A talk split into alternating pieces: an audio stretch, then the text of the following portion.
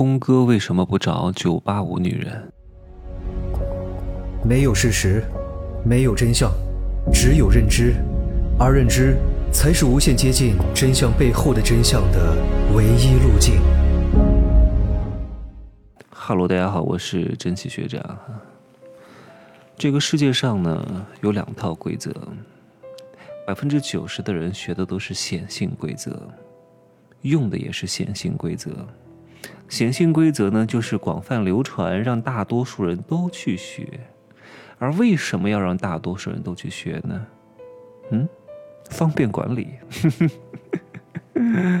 按照他们制定出来的规则，一步一步在走。你在别人制定的规则下，请问能玩出什么花来？对吧？还有一个呢，是隐性规则，是不可能在市面上大众传播的，只有通过一些高僧大能者口传心授，或者是家学传承，你才有可能习得；或者你是一个灵性非常之高的人，通过自觉自悟证悟出来的东西，不然的话，你永远都在显性的规则下被玩弄的体无完肤。就像我今天的这个题目一样，什么叫聪哥？为什么不找九八五女人？什么叫九八五女人？九八五大学是中国前三十名的大学，二幺幺大学是中国前一百名的大学。这些东西你为什么会问出来？嗯，是因为你觉得这些东西逼格很高、很值钱，所以你才会问出来。为什么聪哥不找九八五女人？可是这些东西真的重要吗？聪哥要的是什么？原始的欲望、情绪价值，这个人波大不大，脸好不好看，和他学不学历、名不名校重要吗？只有普通人才把什么学历当成个宝啊！厉害一点的人，哪怕他没有什么真材实料，但他照样有可能是名牌大学毕业。这个话我就不方便深入展开了啊。普通人呢？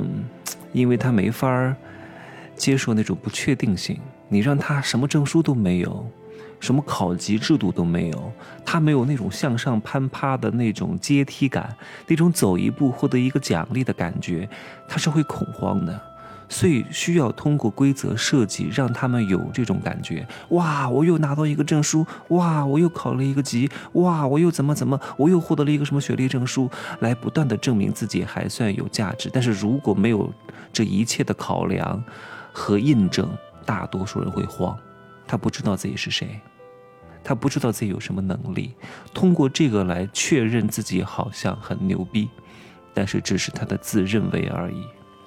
他认为的牛逼，在更高一个维度的人看来，啥都不是。所谓的名牌大学，只不过是社会精英用来区分最底层的人和稍微没有那么底层人的区别而已。这就是名牌大学的作用。你以为你读了名牌大学就一定真的很厉害吗？你以为你学会了什么特别别人都不会的技能吗？各位，这个世界上不需要真才实学。特别是在和平时期，啊，你看看那些大公司，真的就一定需要名牌大学毕业的吗？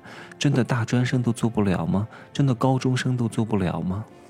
做得了，因为一般的工作，基础性的工作，是个人稍微的培训个三个月半年，几乎都能干，除非是一些研究型的人才。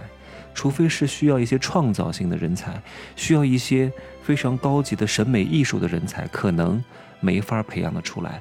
但是大多数的应用型人才，稍微培训个半年啊，几乎都能够得心应手。哪怕是当一个宇航员，请问当宇航员真的是需要你名校毕业吗？真的是需要你各方面都天赋异禀吗？也不需要。如果真的放开了选，是个人身体不太差。好好的培训一下，都可以当宇航员。那为什么要从飞行员当中去挑呢？很简单，他不可能在大街上去挑啊。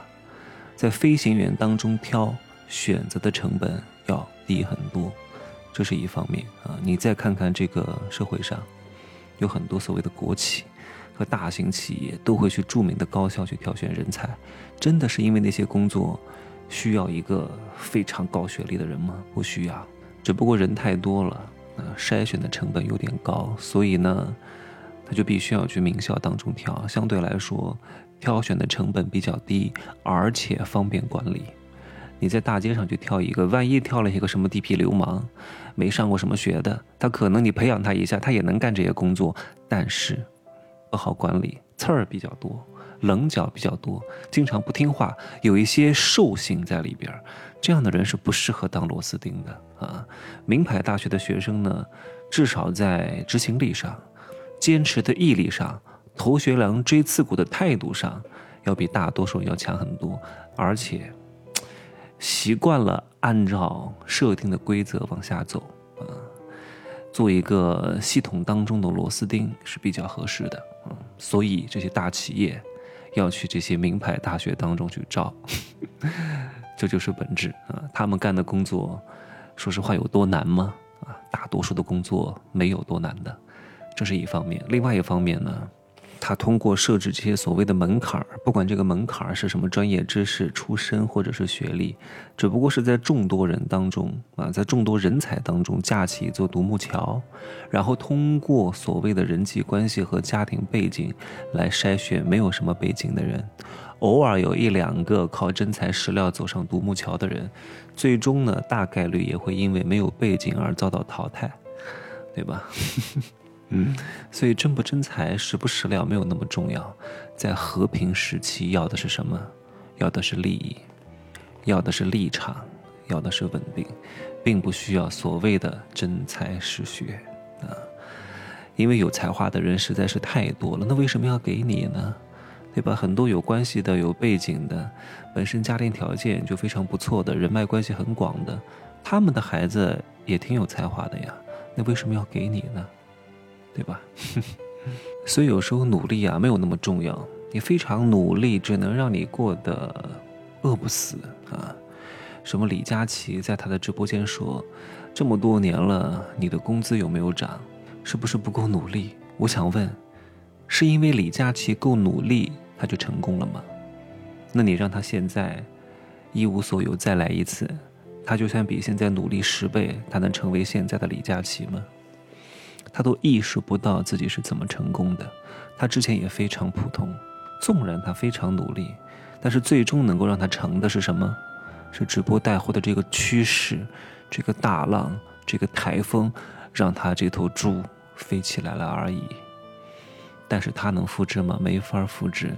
你条件比他再好，口条比他再好，你就算再破一个吉尼斯世界纪录，你也不可能成为他，对吧？这都是凤毛麟角的。他的成功不是因为努力，你的成功也不是因为努力，我的成功也不是因为努力，任何人的成功都不是因为努力。不要太把这个东西看得太重要了，就像你卖东西一样啊，你卖的这些东西，产品质量过关是应该的，而不是说我的产品质量特别好，能成的不是因为它的质量特别好，一定是别的方面的因素。当你能够看透这一点的时候，很多事情你都看明白了，不成功也很正常，一切都是命数，一切几乎都是从你出生的那一刻，大概率都已经决定了。行吧，有一点宿命论的意味啊，但确实就是如此，任何人的成功都不能复制，好吧，就这样说，拜拜。